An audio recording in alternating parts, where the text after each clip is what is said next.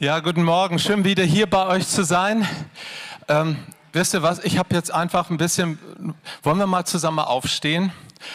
Was man jeden Morgen so machen kann, ist, man kann die Arme ausstrecken und sagen: Guten Morgen, Vater. Und dann kann man nach links und rechts: Guten Morgen, Jesus. Und dann machen wir ein Herz: Guten Morgen, Heiliger Geist. Schaffen wir das zusammen? Also nochmal: Guten Morgen, Vater. Guten Morgen, Jesus. Guten Morgen, Heiliger Geist. Und dann guck dich noch mal kurz um, wer neben dir sitzt und guten Morgen, Bruder, Schwester. Habe ich dir schon guten Morgen gewünscht? Schön, dass du da bist. Und dann nehmt gerne wieder Platz. Nachher haben wir Zeit beim Kaffeetrinken noch Gemeinschaft zu haben. Ich darf uns kurz vorstellen, das ist meine wunderbare Frau Karin. Ich bin Matthias, Karl Matthias Hoffmann. Wir kommen aus Hannover und sind jetzt seit 37 Jahren verheiratet, haben zwei erwachsene Kinder und äh, als wir die Kleinen hier gesehen haben, mein Herz schmilzt wie ein Stück Butter auf einer heißen Kartoffel. Wir haben nämlich drei Enkelkinder in den letzten Jahren bekommen, die alle auch in so einem Wuselalter sind und das ist einfach herrlich, herrlich anstrengend, schön und macht viel Spaß. Und das Schöne als Opa und Oma ist ja, man darf sie genießen und dann darf man sie den Eltern wieder zurückgeben, wenn sie müde sind. Vor 20 Jahren war ich in einer tiefen Lebenskrise, im Burnout, also viel Zerbruch in meinem Leben gehabt und unsere Ehe war am Ende. Und darum für mich ist das jedes Mal ein Wunder, ich kann das kaum glauben, dass ich neben dieser Frau stehe und dass ich sie von Herzen lieb habe, weil mir die Liebe verloren gegangen war, uns die Liebe verloren gegangen war vor 20 Jahren. Und ähm, wenn es vielleicht jemand so geht, auch hier im Raum, vielleicht ist es ein Menschen, den du mal geliebt hast, den du nicht mehr lieben kannst und wo du dir gar nicht mehr vorstellen kannst, dass es möglich ist. Ähm, dann wollen wir gerne Zeugnis sein davon, es ist möglich, dass Gott in seiner Liebe Dinge auch heilt, die wirklich kaputt sind. Und wir danken Gott, dass er daraus sogar eine wunderbare Geschichte gemacht hat, dass wir jetzt seit vielen Jahren gemeinsam im Reisedienst waren und sind. Es wird jetzt ein bisschen ruhiger, wir haben ja auch die sechs geknackt. Yeah. Und ähm, wir ähm, wir sind viel, viel in vielen Ländern gewesen, 25 verschiedene Nationen und, und, und. Aber das ist gar nicht so das Beeindruckende. Was uns eigentlich viel mehr prägt, ist die Gegenwart Gottes. Und äh, die erleben wir auch hier im Gottesdienst. Und ich soll jetzt, glaube ich, Schluss machen, sagt meine Frau, ne, damit ich noch predige. Okay, gut. Aber dann habt ihr uns schon mal beide gesehen. Schön, dass wir bei euch sein dürfen. Ich habe mein rotes Herz natürlich mitgebracht, weil, also wenn ihr im Himmel mich suchen sollt, das ist mein Erkennungszeichen. Dieses Herz erinnert mich immer wieder daran, dass Gott ein weiches Herz hat. Das habe ich nicht gewusst. Das ist mir aus den Augen verloren gegangen. Ich war Baptistenpastor, wir haben Gemeinde gegründet, wir haben in der Allianz gearbeitet, in vielen, vielen Sachen. Und ich war viele Jahre, Jahrzehnte eigentlich schon mit Jesus unterwegs und habe aber nicht gewusst, dass er einen Vater hat mit einem liebevollen Herzen. Kommt zu dem Vater, so haben wir gerade gesungen. Und Jesus ist diese Einladung, denn Jesus ist das Vaterherz Gottes in Person. Gott der Vater hat sich sein Herz rausgerissen und an ein Kreuz genagelt, um uns zu zeigen, wie sehr er uns liebt. Und uns zu zeigen, wer Gott wirklich ist, dass er nicht ein harter Gott ist, sondern ein gnädiger Gott ist. Seid nicht so begeistert, ist so schön, ja, äh, diese Wahrheit immer wieder zu predigen. Und heute möchte ich davon erzählen, wie diese Liebe des Vaters ein fester Halt ist in stürmischen Zeiten. Ich kann mich noch genau erinnern, es war Februar 2020. Wir waren hier auf dem Reiterhof bei Hermann und äh, Ruth eingeladen und hatten hier in der Gemeinde auch einen Gottesdienst gefeiert. Und dann kam auf einmal alles anders. Zweieinhalb Jahre und die Welt hat sich so stark verändert. Ist dir das auch passiert? Nicht nur Corona, auch auf einmal Krieg, Wer hätte das gedacht, so nah vor der Haustür? Und dann die Inflation, galoppierende Preise an der Tankstelle und im Supermarkt. Und jetzt habe ich noch nicht mal von den Klimaveränderungen gesprochen und von einer sich ständig wandelnden, so schnell, rasant wandelnden Welt, digital und oh Mann, oh Mann, gerade in meiner Generation. Für die jungen Leute, ihr seid ja schon so geboren worden mit solchen Fingern, die immer alles tippen können. Ähm, und ihr googelt alles. Ich muss mir das musste das erst lernen in meinem Leben, aber was Händchen nicht gelernt hat, kann Hans immer noch lernen. Im Jahr 2030, also es ist nicht mehr lange hin, da wird die Mehrheit der Menschheit unter 30 Jahre alt sein. Dann schau dich mal um, dann sind wir hier nicht repräsentativ, weil wir Europa sind. Es wird nicht Europa sein. Die Mehrheit der Menschheit wird in Asien leben. Indien und China werden weit über eine Milliarde Menschen haben. Und dann noch die vielen anderen asiatischen Länder. Wir leben immer noch so, dass wir Europa, Nordamerika, dass wir der Nabel der Welt sind. So haben wir jahrhundertelang gelebt. Das stimmt nicht mehr.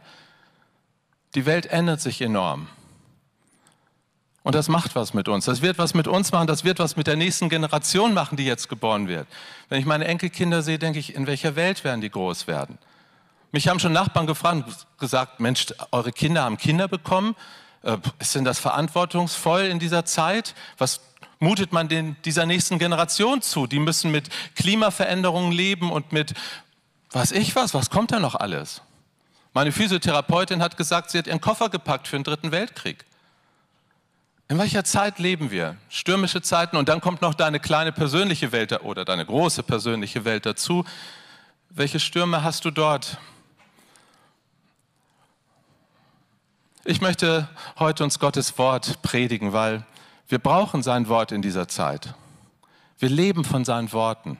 Ich glaube, sein Wort wird in diesen Jahren, in die wir jetzt hineingekommen sind, einen gewaltigen Unterschied machen. Ob Menschen gegründet sind auf diesem Wort und darauf feststehen, denn weißt du, wenn du einen festen Halt hast, dann kann es stürmen, aber du bist standfest.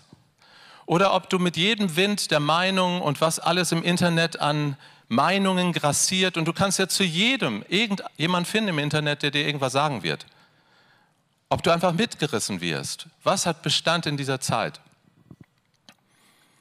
Ich will, euch gerne erzählen von einer Situation aus dem Volk Gottes.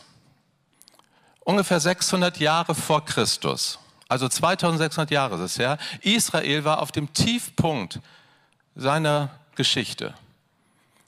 Wir schreiben also das Jahr 600 vor Christus. Israel ist in babylonischer Gefangenschaft. Was war passiert? Israel ist ein kleines Land zwischen den Weltmächten. Assyrien war gerade auf dem Plan und jetzt ist schon die nächste Weltmacht Babylon dran. Und sie haben so rumtaktiert. Sie haben mal mit dem einen Bündnis gemacht, mal mit dem anderen. Es kommt mir so ein bisschen vor wie in den heutigen Tagen, die mächtigen, ohnmächtigen Politiker, die irgendwie versuchen, sich durchzulavieren. Sie machen ihr Bestes sicherlich, aber irgendwie, wer hört auf Gott? Wer fragt nach Gott? Auch Israel hat nicht nach Gott gefragt, sondern nach eigenen menschlichen Gutdünken entschieden. Und sie gerieten zwischen die Mühlsteine. Und das Unfassbare passierte, die Babylonier kamen und sie nahmen Jerusalem ein. Und das nicht nur einmal, sondern zweimal sogar. Beim ersten Mal führten sie die oberen 10.000 weg, so nennen wir das ja auch sprachlich, also die leitende, führende Schicht. Und als dann Israel immer noch nicht richtig verstand, was die Uhr geschlagen hat, wurde Jerusalem eingenommen, die Stadtmauern niedergerissen und der Tempel wurde geplündert und verbrannt. Auf den Reliefs in Babylon hat man nachher Zeichen gefunden, dass man sogar den siebenarmigen Leuchter aus dem Allerheiligsten hinausgetragen hat, die Menora als äh, Siegesbeute der Babylonier. Das ist jetzt der Zeitpunkt, als Israel gefangen geführt wurde in Feindesland. Und dort erleben sie etwas, und das ist so die kollektive Depression für dieses Volk. Als sie nach Babel hineingeführt wurden, vielleicht erinnerst du dich dran, die sieben Weltwunder, die hängenden Gärten von Babylon, sie sahen architektonisches Meisterwerk, mitten in der Wüste eine Stadt, die grünte und blühte, die bewässert war. Da war eine Baukunst, davon hat Israel noch nie was wahrgenommen. Und fast jeder Tempel, den es an jeder Ecke gab in Babel, war größer als ihr Tempel in Jerusalem. Und sie hatten gedacht, aber wir haben doch den einzig wahren Gott. Und bei uns auf dem Berg Zion, da ist der Nabel der Welt, da ist der Gott, der die Welt regiert. Und wo war er jetzt gewesen? Sie waren wirklich am Ende. Wir haben eines der Lieder in dem Psalm, By the Rivers of Babylon. Bei den Flüssen Babylons, da haben wir unsere Harfen, also die Lobpreisinstrumente, in die Trauerweiden gehängt und haben eine kollektive Depression genommen.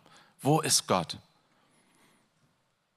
Kennst du das auch in deinem eigenen Leben, diese Theodizee-Frage, wo ist Gott? Und wenn Gott mich wirklich lieb hat, warum hat er das dann zugelassen? Kennst du das? Bist du schon mal durch so eine Phase gegangen oder gehst du gerade womöglich selber durch so eine Phase? Und auf einmal kriegst du Post. Also so richtig Post. Also heute kriegt man eine SMS oder WhatsApp oder was auch immer. Damals einen richtigen Brief. Es gibt auch noch Telefonzellen, habe ich neulich gehört. Nicht nur Museum. Äh, aber einen richtigen Brief. Und der kam aus der alten Heimat, aus Israel. Und der Absender war Gott, auch wenn der Prophet Jeremia ihn geschrieben hat. Aber der Absender war Gott. Israel, du bekommst Post von deinem Gott. Ich würde sagen, du bekommst Post von deinem himmlischen Vater. Denn er sieht dich, er hat dich nicht vergessen. Du magst so gerade dich einsam fühlen und von Gott verlassen, aber Gott hat dich nicht verlassen. Wir hören einige Verse daraus und wer seine Bibel dabei hat, digital oder analog, der kann gerne mitmachen. Jeremia 29. Ich lese mal dort von Vers 4, ich lese nach der Schlachterübersetzung. So spricht der Herr der Herrscher, der Gott Israels, zu allen Weggeführten, die ich von Jerusalem nach Babel weggeführt habe. Baut Häuser und wohnt darin, pflanzt Gärten und esst ihre Früchte, nehmt Frauen und zeugt Söhne und Töchter und nehmt Frauen für eure Söhne und eure Töchter, gebt Männern ihn zur, äh, und gebt Männern zur Frau, damit sie Söhne und Töchter gebären, damit ihr euch dort mehrt und eure Zahl nicht abnehmt. Und sucht den Frieden, den Shalom, der Stadt, in die ich euch weggeführt habe. Und betet für sie zum Herrn, denn in ihrem Frieden werdet auch ihr Frieden haben. Überspringe ein paar Verse, Vers 10. Für wahr, so spricht der Herr, wenn die 70 Jahre für Babel gänzlich erfüllt sind, werde ich mich eurer wieder annehmen und mein gutes Wort, euch an diesen Ort zurückzubringen, an euch erfüllen. Denn ich weiß, was für Gedanken ich über euch habe, spricht der Herr. Gedanken des Friedens und nicht des Unheils und euch eine Zukunft und eine Hoffnung zu geben. Und ihr werdet mich anrufen und hingehen und zu mir flehen und ich will euch erhören. Ja, ihr werdet mich suchen und finden, wenn ihr von ganzem Herzen nach mir verlangen werdet. Und ich werde mich von euch finden lassen, spricht der Herr. Und ich werde euer Geschick wenden und euch sammeln aus allen Völkern und von allen Orten, zu denen ich euch verstoßen habe, spricht der Herr. Und ich werde euch wieder an den Ort zurückbringen, von dem ich euch weggeführt habe. Ich weiß nicht, was die Juden damals in Babel erwartet hatten. Aber ich kann mir vorstellen, als sie schon sahen, dass Jeremia ihnen diesen Brief im Namen Gottes geschrieben hat, dachten sie wahrscheinlich, oh oh, Jetzt wird er kommen. Er hat uns all die Jahre gesagt, was wir erwarten, zu erwarten haben, wenn wir nicht auf ihn hören. Er hat sie immer wieder gewarnt. Taktiert nicht mit anderen Mächten, mit politischen Mächten. Vertraut Gott. Lasst euch auf Gott ein. Sucht ihn. Und das hat Israel nicht getan, ja. Und dann hat er gesagt, wer nicht hören will, der muss fühlen. Ihr werdet erleben. Er hat es alles vorausgesagt, was dann gekommen ist. So, und jetzt schreibt er. Na, also was wird er schreiben? Er wird sicherlich schreiben, siehste, habe ich dir doch gleich gesagt. Warum hast du nicht gehört? Aber nein, dieser Brief hat eine ganz andere Botschaft, einen ganz anderen Sound. Wir gucken uns das mal ein bisschen näher an. Es fängt so an, dass Gott überraschenderweise sagt, weißt du was, was dir gerade passiert, das ist nicht Zufall. Und das möchte ich uns allen miteinander sagen, das, worin wir gerade sind, sei es weltgeschichtlich, heilsgeschichtlich und du persönlich, das ist nicht Zufall. Du bist nicht von Schicksalsmächten abhängig. Also dann wären wir abergläubisch. Bist du abergläubisch? Ich bin gläubisch. Also gläubig. Ich, ich glaube, ich vertraue auf meinen Gott. Wenn du sagst Schwein gehabt, dann ist Schwein dein Gott? Ich sag Gott gehabt. Du sagst Zufall, ich sag Gottfall. Gott lässt uns die Dinge zufallen. Auch die schweren? Auch diese Unmöglichkeiten? Hören wir nochmal hin. Hier sagt Gott in, durch den Propheten, ich habe euch nach Babylon gebracht. Wie bitte? Was euch jetzt passiert, ist kein Zufall. Der Ich bin ist mittendrin. He's got the whole world. In his hand, he's got the whole wide world. In his hand, he's got the whole world. In his hand, he's got the whole world in his hand. Das haben die afrikanischen Sklaven auf den Plantagen Nordamerikas gesungen. Er hat die ganze Welt in seiner Hand. Sag mal, habt ihr noch alle beieinander? Hat euch die Sonne gestochen? Ihr seid von Afrika brutalst weggerissen worden in fremdes Land. Ihr werdet nie mehr eure Heimat wiedersehen und jetzt singt ihr, Gott hat die ganze Welt in seiner Hand. Und auch hunderte Jahre später, so wie hier, singen wir das Lied. Kennen wir dieses Lied? Was für eine Botschaft ist das? Hallo? Lebt ihr noch auf demselben Planeten wie wir? Ich glaube, die afrikanischen Sklaven würden sagen, lebt ihr noch auf demselben Planeten wie wir? Hat Gott nicht immer noch die ganze Welt in seiner Hand? Ist er nicht der Herr? Wenn du sagst, Jesus ist der Herr, das wissen sogar die Dämonen, sie zittern, sagt Gottes Wort. Aber weißt du wirklich, dass er der Herr ist, an dem nichts vorbeigeht? Ja, dann sagst du, aber auch, auch all das jetzt hier, was uns passiert, äh, die babylonische Gefangenschaft, das ist doch furchtbar. Was weiß ich? Aber ich vertraue meinem Gott. Dann geht es weiter. Dann sagt Gott, hallo, baut Häuser. Also irgendwie müssen die Juden mit den Schwaben verwandt sein, finde ich. Ne? Ich habe sowieso meine Theorie, ich habe das schon mal hier gesagt, ich glaube, dass die Schwaben eine der zehn Stämme Israels in der Verstreuung sind, ja, weil was sie anpacken, das gelingt ihnen, dass der Segen Abrahams darauf, oh, okay, gut, gut, okay. Ich mache da aber keine Theologie drüber. Wie bitte Gott, wir sind in Babylon gelandet und jetzt sagst du, wir sollen ja Häuser bauen? Das klingt ein bisschen nach länger. Ja, und Gott sagt sogar, 70 Jahre werdet ihr hier sein. Das waren nach der damaligen Zeit zwei Generationen. Das heißt, viele werden hier sterben. Interessanterweise, heute noch, 2600 Jahre danach, lässt sich ethnologisch nachweisen, dass es Menschen gibt, jüdischer Abstammung, die aus dieser Zeit nach Babylon, Iran, Irak, dort den Raum, ausgewandert waren, unfreiwillig, und die heute noch dort familiär verwurzelt sind. Nach 70 Jahren hätten sie zurückgehen dürfen. Wir wissen, dann kamen Nehemia, Esra und diese Zeit fing an, dass Israel zurückgehen durften aber sie wollten da nicht mehr. Mittlerweile hatten sie so schöne Häuser gebaut, so schöne Gärten gehabt, hatten sich so schön etabliert, hatten geheiratet, hatten Kinder bekommen. Und jetzt sollten wir zurück in dieses olle, kaputte Jerusalem? Nee. Geht ihr mal schön allein. Und so sind nur wenige gegangen. Ein Rest, ein heiliger Rest. Irgendwie, liebe Leute, ist es immer der heilige Rest, mit dem Gott weitermacht. Aber er macht weiter damit. Er hört nicht auf, den heiligen Rest zu nehmen. Und es reichen manchmal wenige Menschen. Bei Gideon hatte er sogar noch die Mehrheit weggeschickt. Hat gesagt, okay, geht nach Hause, wenn ihr Angst habt, die Schisser gehen bitte zuerst. Und dann die, die einfach so trinken, als ob nichts los wäre, geht auch. Und die, die aber bereit sind zum Kampf, die bereit sind aufzustehen, die alles hingeben wollen, die 300 Leute, die bleiben. Und mit denen werden wir dann die dieses kleine Heer da, was eine Riesenübermacht war, die werden wir erledigen. Auf Gottes Art. Auf Gottes Art. Freunde, und nicht anders wird es jetzt in dieser Zeit gehen. Fürchte dich nicht, du kleine Herde. Es hat dem Vater wohlgefallen, euch das Reich Gottes zu geben. Aber wir gucken immer, wo sind die Großen, wo ist die Mega-Church, wo ist die Mega-Erweckung und so. Habe ich auch viele, viele Jahre gemacht. Heute bin ich sehr vorsichtig geworden. Nicht alles, was groß ist, ist gesegnet. Nicht alles, was klein ist, ist mickrig. Das stimmt nicht. Gott schaut die Herzen an. Sein Wort sagt, alle Lande hält er Ausschau nach Menschen mit einem ungeteilten Herzen. Und wer dieses ungeteilte, reine Herz hat, die segnet er. Seid offen für neue Wege, sagt Gott. Baut Häuser, lebt in einer verrückten Welt. Ich mute euch das zu, aber ich bin bei euch. Der dritte Punkt.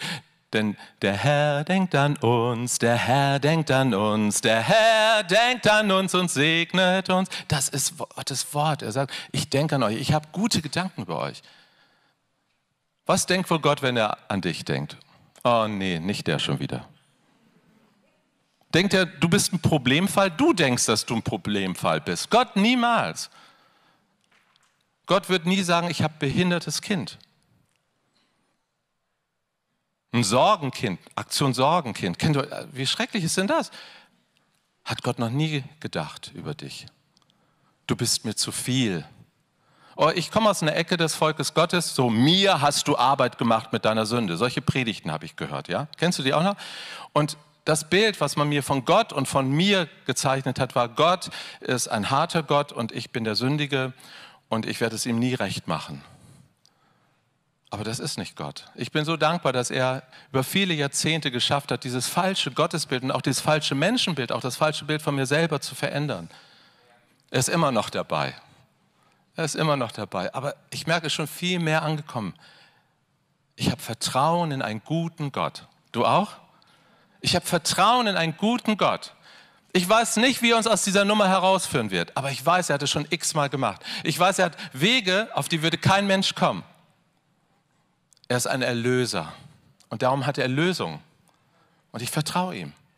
Ich glaube, das sind die Lektionen, die er uns gerade in solchen Zeiten lernen will als Volk Gottes.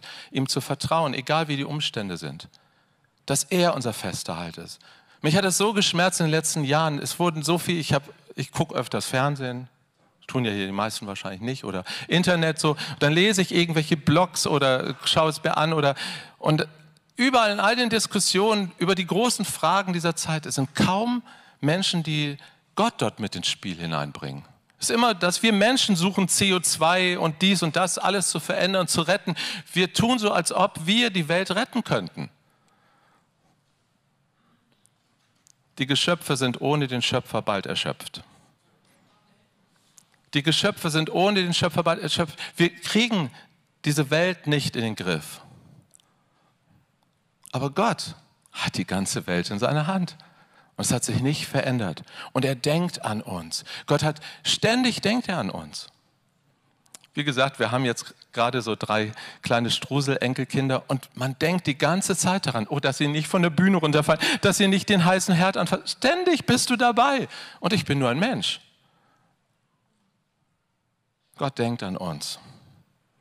Und was denkt er? Gedanken der Zukunft und der Hoffnung. Punkt 4. Ihr kennt diese Bibelstelle, ich liebe sie und du hast sie sicherlich auch schon x-mal gehört und es hat dein Herz bewegt. Gott hat Gedanken der Zukunft und der Hoffnung. Weißt du, das Wort Hoffnung, das kommt von hüpfen im Deutschen. Hüpfen vor Erwartung, wie ein Kind vor Weihnachten, vom Geburtstag, ich will das Geschenk haben. So voller Erwartung. Und wisst ihr, was Gott jetzt tut in dieser Zeit, in der gerade alles so kruschelig und wuschelig ist? Er holt Menschen, die erwartungsvoll sind, überall zusammen, über alle Grenzen von Konfessionen hinweg. Er sammelt an allen Orten Menschen, die was von Gott erwarten. Wenn du mal dein persönliches Bibelstudium machen willst, schau doch mal, wie die Zeit aussah, als Jesus kam. Als die Zeit erfüllt war, sandte Gott seinen Sohn. Galater 4, ja? Und dann liest du mal die Anfänge der Evangelien da sah es nicht rosig aus in dieser Welt. Die Römer waren auf dem Peak, auf dem Höhepunkt ihrer Macht. Kaiser Augustus regierte. Keiner war so mächtig wie er. Und äh, wir finden ihn wieder, sogar im Evangelium, Weihnachtsevangelium, als der regierte, wurde Jesus geboren. Und Jesus kam als Baby in diese Welt. Klein und mickrig, könnte man sagen, fast zum Übersehen. Das ist Gottes Art, wie er kommt, um die Welt zu retten. Immer wieder. Er kommt so überraschend anders, als wir es erwarten würden. Und bringt Zukunft und Hoffnung auf seine Art und Weise. Gott hat das Monopol auf Zukunft und Hoffnung. Und er teilt das mit uns. Er sagt, ich schenke euch das. Ihr habt eine Zukunft. Und wisst ihr gerade, dass heute die Kinder hier gesegnet wurden im Gottesdienst und dass überhaupt Kinder hier sind. Ich bin in Gemeinden gewesen, da gibt es keine Kinder mehr. Viele Gemeinden in unserem Land haben keine Kinder, keine Teenager mehr. Und jedes Kind ist so eine Botschaft, es geht weiter. Gott sagt, es geht weiter. Keine Ahnung, du weißt es nicht, Mamis und Papis wissen es nicht, die Opas und Omas wissen es nicht, aber ich weiß es. Ich bin der Vater aller Vaterschaft.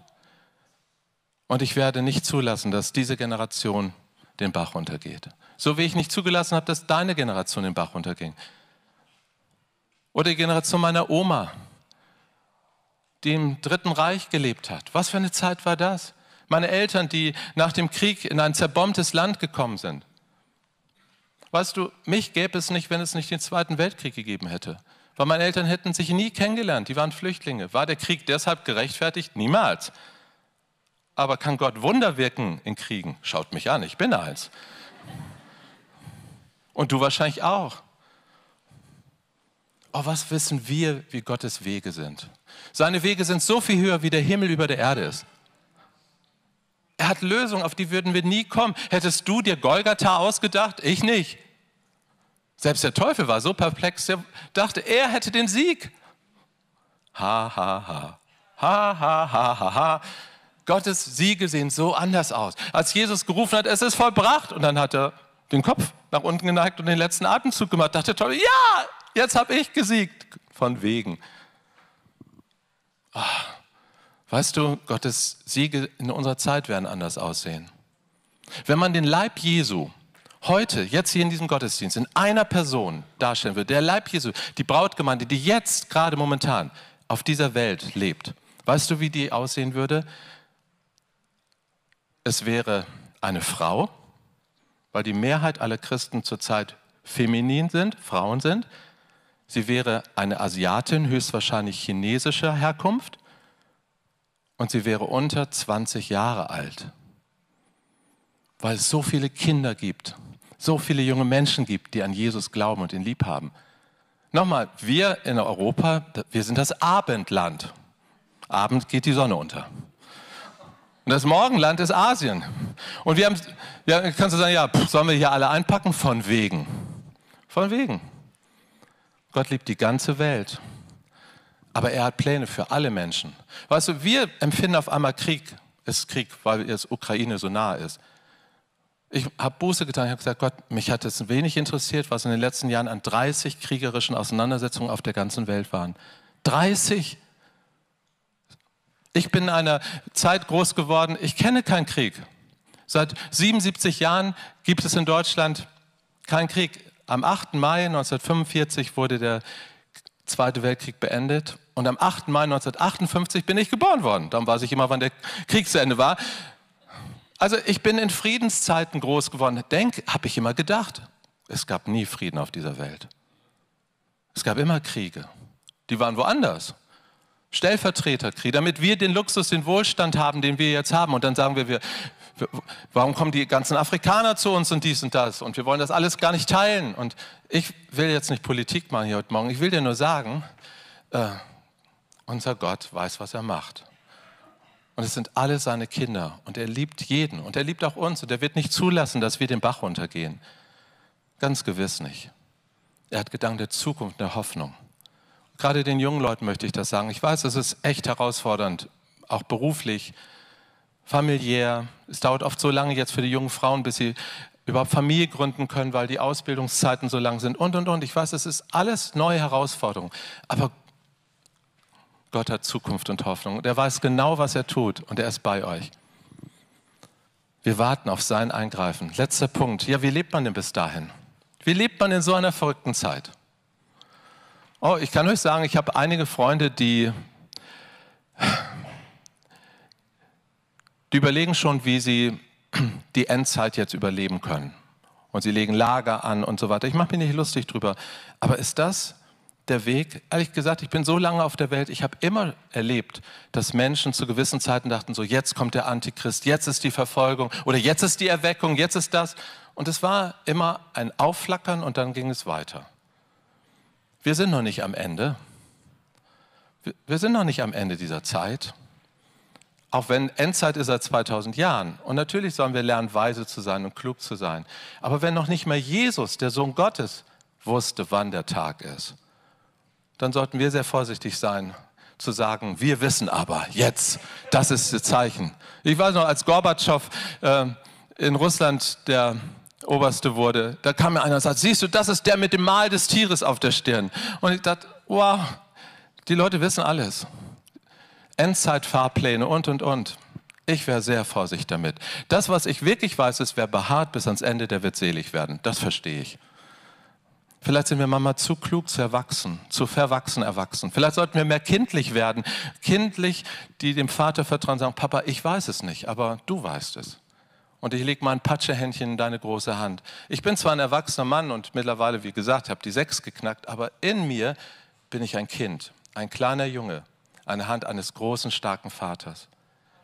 Und an dieser Hand gehe ich weiter. Und ich weiß, wie im Psalm 91 steht, links fallen 1000, rechts 10.000, aber mich wird es nicht treffen. Und selbst wenn es mich treffen würde, ich bin an der Hand des Vaters. Wohin gehe ich? Wenn ich sterbe, ich gehe einfach weiter in Gottes Herrlichkeit hinein. Mein Leben ist nicht abhängig von den Umständen. Bitte, bitte, Geschwister, darf ich euch das so wirklich nochmal zumuten heute Morgen? Wir sind nicht abhängig von den Umständen. Nicht Putin regiert unser Leben. Nicht die Preise an der Zapfsäule. Ich weiß nicht, was noch alles an Zumutung kommen wird, aber Gott weiß das. Und ich vertraue meinem Gott. In dieser Zwischenzeit fordert uns Gott auf, was hat er gesagt? Sucht mich, sucht mein Angesicht. Jetzt seid ihr in Babylon. Hure Babylon nennt nachher der Apostel Johannes sogar äh, diesen Ort. Ja, ihr seid dort, wo eine Menge Finsternis ist, aber was kann dem Licht die Finsternis antun? Nichts. Dieser Raum könnte stockfinster sein, mach eine kleine Kerze an. Diese Kerze hat mehr Macht als alle Finsternis, die gebündelt ist. Und Jesus ist das Licht der Welt und du und ich, wir sind das Licht der Welt. Wir haben mehr Macht als die Finsternis. Darum verbreite nicht Finsternis, auch nicht durch die Gespräche. Ja, manchmal kann, kann man so zusammensitzen, auch in einem Hauskreis, ja, und auf einmal wird es richtig finster. Du merkst, oh, dann erzählt der, hast du das mitbekommen? Und da ist das wieder teurer geworden und da und jetzt wird der schon gekündigt wegen weiß ich was und, und ja, und das sind die ersten Anzeichen des Antichristen und, und, und. Freunde, wir können richtig es finster machen. Nochmal, ich weiß viele Dinge nicht. Wir, wir sollen weise sein, darum geht es nicht, aber, ähm, aber lasst uns doch lieber vom Licht erzählen, wo es heller wird. Und es ist nicht nur dunkel in dieser Welt, sondern du bist da und er ist da und es brennt hell. Und wir dürfen ihm vertrauen. In dieser Zwischenzeit, in der wir leben, wir sind gerade in so einem Zwischenland. Ich empfinde, wir leben in einem Zwischenland. Es ist weder richtig so ganz hell und es ist nicht ganz dunkel. Aber in meinem Herzen brennt es ganz hell. Und ich fand es so wunderbar, dass in diesen letzten Jahren mit den Menschen, mit denen ich zusammen war, die auch Jesus eingeladen haben, in ihr Haus, in ihr Leben, in ihre Familie, in ihre Ehe hineinzukommen, da brannte das Licht heller als in den Häusern der Gerechten als in den Häusern der Ungläubigen. Und ich glaube, das ist der Unterschied, den wir in dieser Zeit machen werden. Und Menschen werden das spüren. Nachbarn werden das spüren, Arbeitskollegen werden das spüren. Warum lässt du dich jetzt nicht von dieser ganzen Hysterie und den Ängsten anstecken? Weil du sagst, ich weiß nicht, ich, ich habe keine Ahnung, ich, ich bin auch nicht gebildeter als all die Professoren, die da alle ihre Meinung abgeben über dies und das und jenes, aber ich bin ein Kind Gottes und ich weiß, dass mein Gott diese Welt nicht entglitten ist, dass er einen Plan hat. Ich bete jedes Mal, wenn ich das Vater unser bete, Vater, dein Wille gescheht. Das heißt doch, ich weiß, du hast einen guten Plan und auf den vertraue ich. Ganz nebenbei, das gilt auch für dein Leben. Wenn du dich gerade fragst, warum ist mein Leben so viele Fragezeichen? Warum lässt Gott Fragezeichen zu? Damit wir an einen Punkt kommen, wo wir noch abhängiger von ihm sind. Und dann ziehen wir an ihm und sagen, Gott, ich lasse dich nicht, du segnest mich denn. Und dann zieht er an den Fragezeichen und auf einmal wird ein Ausrufezeichen raus. Auf einmal merkst du, dass die Dinge, die, die du nicht verstanden hast, warum da so viele Umwege waren, das waren gar keine Umwege, das war Vorbereitung deines Herzens auf etwas ganz anderes hin. Ich empfinde, wir sind in einer Vorbereitungszeit. Jetzt werden Herzen offenbar, wo wir stehen, auf wen wir uns verlassen, ob wir mehr die Meinung suchen und die Rechthaberei, aber ich weiß es. Freunde, ich weiß genau, wann und wie es geschehen wird. Oder ob ich sage, ich weiß es nicht. Aber was ich weiß, ich bin geborgen in Gott. Ich kann sogar in Babylon leben. Ich kann dort Häuser bauen. Ich kann dort Familien gründen. Und ich vertraue Gott, dass er mich sicher durchbringen wird. Und wenn er sagt, jetzt ist Zeit weiterzuziehen, dann gehe ich weiter mit ihm. Ich vertraue ihm, ich suche ihn, ich suche sein Angesicht. Ich finde, ich bin jedes Mal so gern bei euch in der Gemeinde, weil ich spüre, hier sind viele Menschen, angefangen bei dir, Günther, ich schätze dich total und eurem Leitungskreis, aber viele, viele andere Menschen, die suchen Gott. Ich glaube, das ist der Unterschied. Es geht nicht darum, welches Label, ob da Baptisten oder Methodisten oder was da draußen dran steht. Das ist alles schön und gut, das sind gute geistliche Wurzeln. Aber wisst ihr, im Geist steht draußen, hier sind Menschen, die suchen den lebendigen Gott. Und die sind total abhängig von dem lebendigen Gott. Und das ist ihre Stärke. Die sind nicht stark in sich selbst, sie sind stark in ihm. Stimmt das? Und das ist der Ort, an dem Gott dann so gerne kommt und sich lagert. Karin, mein Schatz, kommst du und die Lobpreisband, ihr dürft auch gerne schon auf die Bühne kommen. Wir würden gerne noch euch segnen und für euch beten.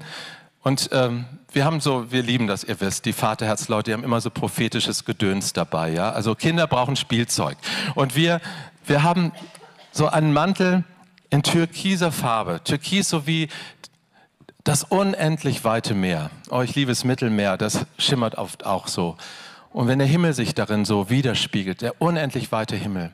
Und so unendlich weit wie der Himmel ist, über der Erde, über dem Meer, so möchte Gottes Shalom über dir sein. Und wir möchten so gerne den Frieden des Vaters über dir ausbeten, über uns ausbeten, über dieser Zeit jetzt, in der wir gerade leben, als Gemeinde, du ganz persönlich.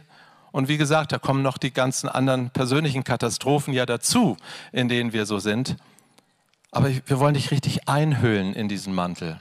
Sein Friede, der höher ist als alle unsere Vernunft. In der Welt habt ihr Angst, sagt Jesus, unser Meister. Aber seid getrost, ich habe die Welt überwunden.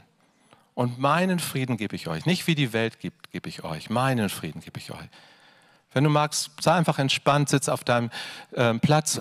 Vielleicht magst du deine Hände so aufhalten wie ein Kind, das etwas empfangen will von dem Vater. Und schließ die Augen und öffne die Augen deines Herzens. Wir beten.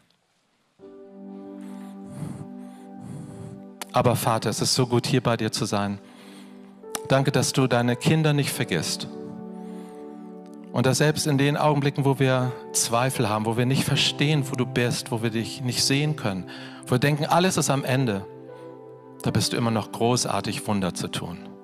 Ich kann das persönlich bezeugen, wie du vor 20 Jahren in mein Leben an der dunkelsten Stelle meiner Existenz hineingekommen bist und mir angefangen hast, dein Vaterherz zu offenbaren. Und ich staune und ich bete dich darüber an, wie das zum Segen geworden ist, nicht nur für mich, sondern für viele andere Menschen auch. Ich hätte nie gedacht, dass du meine Katastrophe mal zum Segen machen könntest, zum Ort des Segens. Und das möchte ich heute Morgen hier beten über Menschen, die auch so empfinden, dass sie zurzeit in so einem Katastrophenszenario feststecken. Ich rufe das aus über dir im Namen Jesu, dass er aus den schlimmsten Krisen die größte Herrlichkeit machen kann und machen wird, weil er dich so sehr liebt. Vater, und ich danke dir für deinen festen Halt in diesen stürmischen Zeiten. Danke, dass die ganze Welt in deiner Hand ist. Und danke, dass du gute Gedanken über uns denkst und auch über diese Welt. Und dass du mit allen Völkern ans Ziel kommst. Auch mit denen, die uns so weit weg sind, in Afrika, in Asien oder in Australien, am anderen Ende der Welt. Was wissen wir von all den vielen Menschen, die du so sehr liebst? Danke, dass du jeden Einzelnen im Blick hast und dass der nicht ein einziger durch die Maschen fällt sondern wir fallen in deine Hände. Und so dürfen wir auch heute Morgen gewiss sein, dass wir und die Menschen, die wir lieb haben, unsere Familien, die Kinder, unsere jungen Leute, dass sie in deiner Hand geborgen sind. Und du hast Wege zum Leben. Ich rufe das aus, du hast in jeder Zeit Wege zum Leben. Du stellst unsere Füße auf weiten Raum, dort, wo wir stehen können, gehen können, leben können. Und egal, wo wir sind, ob in Babylon oder im verheißenen Land, du bist bei uns. Weil du bist unser verheißenes Land. Du bist unser Zuhause. Und wo du bist, da wollen auch wir sein. So segne ich jetzt uns alle mit einem Geist, der hungrig ist, empfänglich ist, in dieser Zeit dich zu suchen, dein Angesicht zu suchen. Vater, danke für diese Gemeinde hier, die hungrig ist nach dir. Und ich segne euch, dass ihr noch mehr Hunger habt, noch mehr Durst habt und euch ausstreckt nach ihm und dass er kommen wird mit Zeiten der Erfrischung, der Segnung, dass die Menschen hier in dieser Stadt, in dieser Region das mitbekommen. Hier ist ein Quellort. Dort wird Leben erneuert, dort wird Asche verwandelt in Schönheit. Vater, danke, dass du es tust. Alle Ehre dir. Ja, und ich möchte nochmal dieses äh, Bibelwort über uns aussprechen. Und ich möchte es dir ganz persönlich zusprechen. Ich sage es mal in, in Du-Form, weil der Vater gute Gedanken über dein Leben hat. Der Vater sagt zu dir heute, ganz persönlich, ich weiß wohl, was ich für Gedanken über dir, über deinem Leben habe. Es sind Gedanken der Zukunft und der Hoffnung, die ich habe. Es sind gute Gedanken. Es sind Gedanken des, ähm, ja, des Wohlbefindens. Es sind Gedanken zum, zum Wachsen, zum Gedeihen. Es sind Gedanken, dass, äh, dass Frucht hervorkommt aus deinem Leben. Es sind Gedanken der Liebe und der Zuwendung in meinem Herzen für dich. Es sind Gedanken, ähm, die, die sich um dich kümmern. Mein Herz ist besorgt um dein Leben. Ich mache mir wirklich gute Gedanken. Ich möchte, dass es dir wohl geht, dass es dir gut geht. Und ich möchte deine Bedürfnisse sättigen. Ich möchte, dass du eine Zuflucht, eine, ein Zuhause findest an meinem Herzen, dass du weißt, mein Herz ist offen für dich, dass du weißt, ich habe Zeit für dich. Und, und ich spreche dir so gerne die Worte immer wieder neu in dein Herz. Ich liebe dich, ich bin für dich, ich bin bei dir, ich helfe dir. Ich weiß wohl, was ich für Gedanken über deinem Leben habe und über deiner Familie, Gedanken der Zukunft und der Hoffnung. Amen. Amen. Ich hoffe, diese Botschaft konnte dich heute Morgen erreichen und ermutigen. Und auch für dich liegt ein Brief bereit. Wenn du nachher am Ende des Gottesdienstes hier aus den Türen rausgehst, dort liegt so ein Brief, ein Vaterbrief. Der Vater hat auch eine Post für dich heute und du darfst ihn gerne mitnehmen. Wir haben auch einen kleinen Büchertisch am Ausgang nachher. Wenn du einfach merkst, du möchtest noch mehr von der Liebe des Vaters in dieses Thema eintauchen, ist mehr als ein Thema, in diese Realität, dann schau einfach mal nachher vorbei. Vielen Dank für eure Aufmerksamkeit.